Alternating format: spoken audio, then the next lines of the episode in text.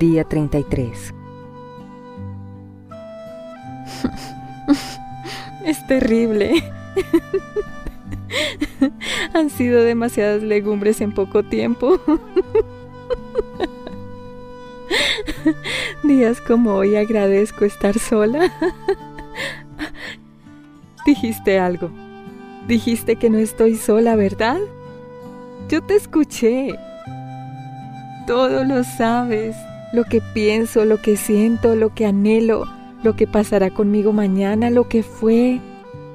¿Cómo, cómo es que aún conociendo lo más íntimo de mi corazón me hablas? Sigues aquí pese al orgullo, la vanidad, el egoísmo, la pereza, la queja, el desánimo, la ira. ¿Por qué? ¿Qué piensas de mí?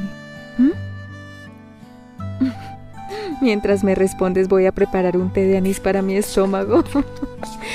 Contigo no siento vergüenza, hasta creo que te diviertes también. ¿Sabes?